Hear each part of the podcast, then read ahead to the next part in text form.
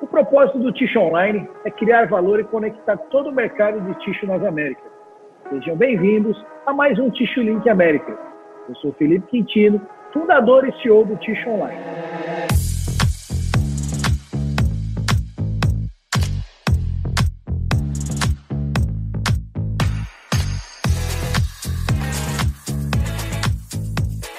No programa Ticho Link Américas de hoje, nós vamos falar o que está acontecendo de mais relevante no mercado de papel ticho em cada região das Américas.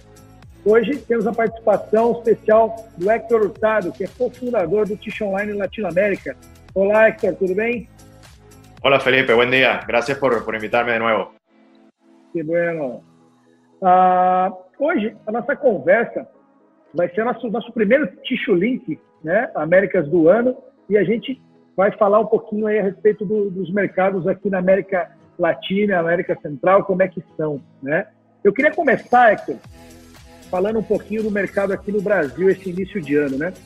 É, o ano passado foi um ano muito difícil para o mercado de tixo aqui no Brasil, altas de custo, né? E a demanda caiu, então foi um, um momento muito difícil.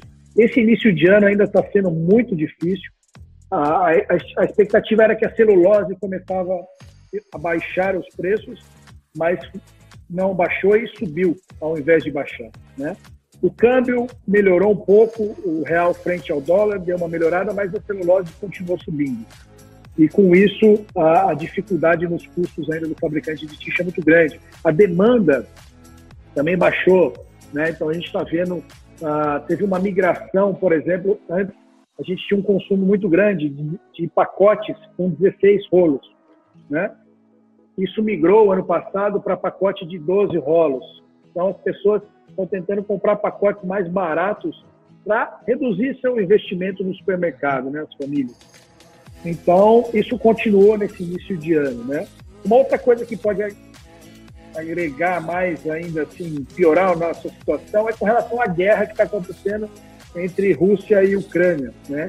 Ah, isso pode piorar aqui no Brasil com relação à inflação nós estamos tendo problema de aumento de preços em combustíveis, já que já está aparecendo no mercado. Uh, produtos químicos também nós vamos ter algum tipo de problema e essa inflação vai acarretar em altos custos para o fabricante de tixo também. Isso vai chegar em algum momento né, no fabricante de tixo. Um outro ponto interessante aqui no Brasil, nesse final de ano que a gente teve, a parte de, de consolidação, né? E nesse início de ano começou alguns rumores que tem outras companhias para serem ah, consolidadas, adquiridas aqui no mercado. Ainda nada de concreto, mas rumores muito muito quentes que, que mais uma consolidação está por acontecer aqui nos próximos meses, né? E nós tivemos também uma notícia de um novo player chegando aqui no Brasil. A gente tem a, a Bracel, né, que é um fabricante de celulose, uh, que partiu uma linha grande de celulose, a mais moderna aí do, do Brasil, uh, o ano passado. E a Bracel ela tem um, um, grupo, um braço dela, um grupo que é fabricante de tixo.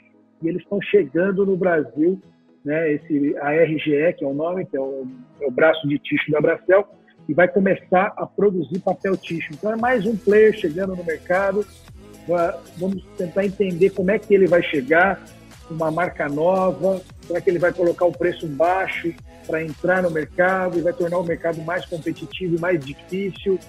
Ah, é uma empresa muito grande, que tem muito capital, né? então a gente não sabe ainda como vai ser a dinâmica do mercado quando ele começar a produzir. Né? E uma última novidade, assim, o que está acontecendo aqui no Brasil, Hector, é o evento Ticho Summit Brasil 2022, que acontece agora nos dias 30 e 31 de março, em São Paulo. É o principal evento do mercado de papel ticho do Brasil, que vai acontecer esse ano. Ah, nós temos aí mais de 160 pessoas inscritas já. Todos os principais fabricantes de papel ticho do Brasil estão inscritos para o evento. É um evento que a gente vai ter uma mescla de conferência com exposição tabletop. Já tem muitos fornecedores ah, que já confirmaram né, que vão estar junto com a gente fazendo a exposição. A, a programação da conferência está muito interessante. Quem tiver interesse em conhecer um pouco mais da programação, vale a pena. A gente vai ter alguns painéis de discussão a respeito do mercado de tixo, a respeito do mercado de personal care. Nós vamos falar de transformação digital também para o mercado de tixo e personal care. Vamos falar de celulose, né? Como é que estão tá os preços, as tendências da celulose para o futuro. Então, um evento bem legal. Eu acredito que a gente vai chegar em torno de, de 200 pessoas inscritas para mais. Então, vai ser um evento muito legal. É, é um evento que não é aberto ao público. Ele é um evento onde as pessoas são convidadas e tem que uhum. adquirir uma inscrição para participar, né? Então é um evento fechado, um evento restrito, focado nos tomadores de decisão da indústria do, do papel ticho aqui do Brasil. Potter, aqui no Brasil essas são as principais aí notícias desse começo de ano um pouco turbulento. Eu queria que você contasse un pouquinho como é que está a América Latina. Sí, uh, gracias Felipe. Eh, al igual que en Brasil, obvio, uh, el, el, este año en Latinoamérica y Norteamérica también eh, se, se, vieron un poco los efectos del año pasado, en donde por el tema del COVID, ¿no? las empresas estaban adaptándose. Uh, ahora los costos de alguna manera se habían regulado, pero la demanda también del papel higiénico había caído, ¿no? había, había digamos, tomado su cauce natural. Uh -huh. Pero igual eh, muchas empresas, sobre todo los países que dependen de la importación de materia prima, como las bobinas o tal vez inclusive la celulosa, se siguen viendo afectados uh, por la falta o disponibilidad de fletes o containers para estos productos sean transportados ¿no? al país de destino y a su vez por el alza del precio del flete, el cual se ve reflejado en la materia prima ¿no? o en el producto final que estén importando. Eh, con muchas empresas que hemos hablado y conversado en la industria, eh, nos mencionan que, que además de, del, del, costo del flete y la disponibilidad del mismo, ¿no? que es una batalla del día al día, eh, están viendo también una limitación en la cantidad de bobinas disponibles. Estoy hablando de los convertidores independientes, ¿no? que no tienen molinos, que tienen que comprar bobinas en el mercado abierto. Se están viendo un poco limitados o no consiguen o tienen un cupo bastante limitado a lo que tenían anteriormente, ¿no? Eh, para ellos conseguir el papel, ¿no? Eh, obvio, con el tema del COVID, ya las empresas y las economías y los países inclusive se habían acostumbrado a lidiar con el tema del COVID y las nuevas economías, pero ahora entramos con el conflicto de Ucrania y Rusia, el cual pone otra vez un poco los mercados en, en peril, ¿no? Los pone un poco difíciles, ya que empresas ubicadas en Europa, inclusive que exportan productos, uh, están teniendo este problema de fletes y de costos también allá internamente, ¿no? Con el gas, el petróleo, se han elevado mucho esos costos los cuales se han visto transferidos a los productos de los materiales, materia prima semi-elaborados, algunos, ¿no? Uh -huh. Entonces, tal vez ya el tema del COVID se había no regulado al 100%, pero digamos la gente se había acostumbrado a lidiar con eso y ahora con, con la incertidumbre en Rusia y Ucrania eh, pone como que otra traba en esto. Sin embargo, eh, en el mercado se ven inversiones y expansiones, ¿no? Por ejemplo, un poquito en Norteamérica, a la empresa American Paper, uh, anunciaron, inclusive en Tish Online lo publicamos, que están expandiendo su, su empresa con, con, un almacén y, y, edificios o naves nuevas uh, para poder seguir suministrando a sus clientes, ¿no? Uh, la empresa Essity también adquirió otra empresa acá en Estados Unidos, eh, la cual está dedicada a hacer eh, pañuelos húmedos, ¿no? Y algunos productos institucionales.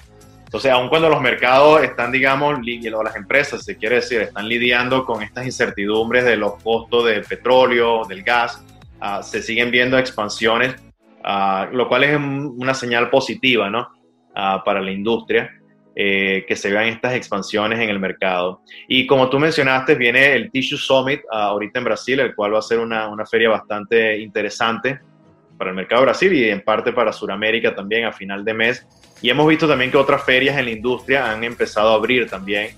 Uh, y vamos a ver cómo se comportan la visita de las personas y los expositores ¿no? que, que, están atendiendo de nuevo a las ferias.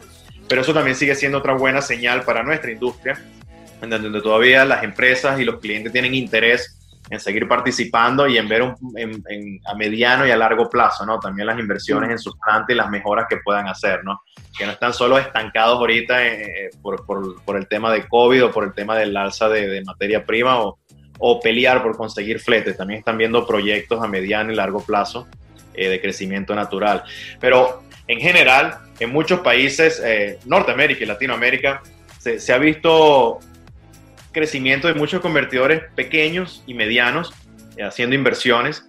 eh, y tal vez un poco también promulgado porque muchas importaciones que antes venían de Asia o de otros países de esa región ya no están viniendo al mercado de Norteamérica y Latinoamérica, entonces están viendo obligados a producir esos productos localmente, ¿no? Y vemos muchos convertidores o invirtiendo en maquinarias para hacer esos productos que antes traían de Asia o empresas pequeñas que entran para cubrir estas necesidades ¿no? en el mercado, sobre todo en Centroamérica y algunos en Sudamérica, incluso en Norteamérica. Eh, muchos productos que antes se importaban de Asia ahora se están empezando a fabricar acá localmente. ¿no? Entonces, creo que dentro de todo, tal vez lo negativo que puede traer eh, una situación, se están viendo cosas positivas para la industria, el cual nos beneficia a todos los que estamos y participamos en ella. ¿no? Sí, sí, con certeza, Héctor. Legal, Hector. Obrigado pela, pelas suas notícias da América Latina e América do Norte. Bom, pessoal, uh, esse foi o nosso Ticho Link Américas número 1 um de 2022. Espero que você tenha gostado aí das notícias que nós trouxemos, tenhamos conseguido te deixar a par aí do, de como é que está acontecendo o mercado de ticho nas Américas. Uh, e que você possa nos acompanhar aí nos próximos Ticho Links. Obrigado, Hector, pela sua participação. Graças, Felipe. Obrigado. Obrigado, pessoal. A gente se vê no próximo Ticho Link Américas. Tchau, tchau.